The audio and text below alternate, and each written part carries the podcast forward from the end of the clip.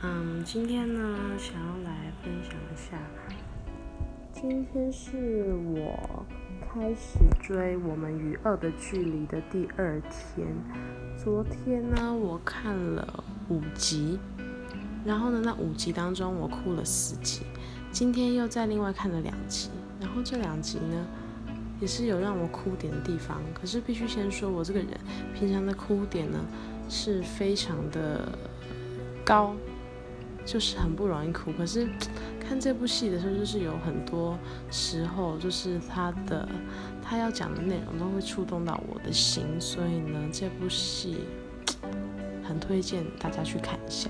可是如果你觉得你现在状况如果就是不适合这种沉重的呃议题的话，那可能就先缓缓这样子。可是这是一部非常让人值得去深思的一部好剧。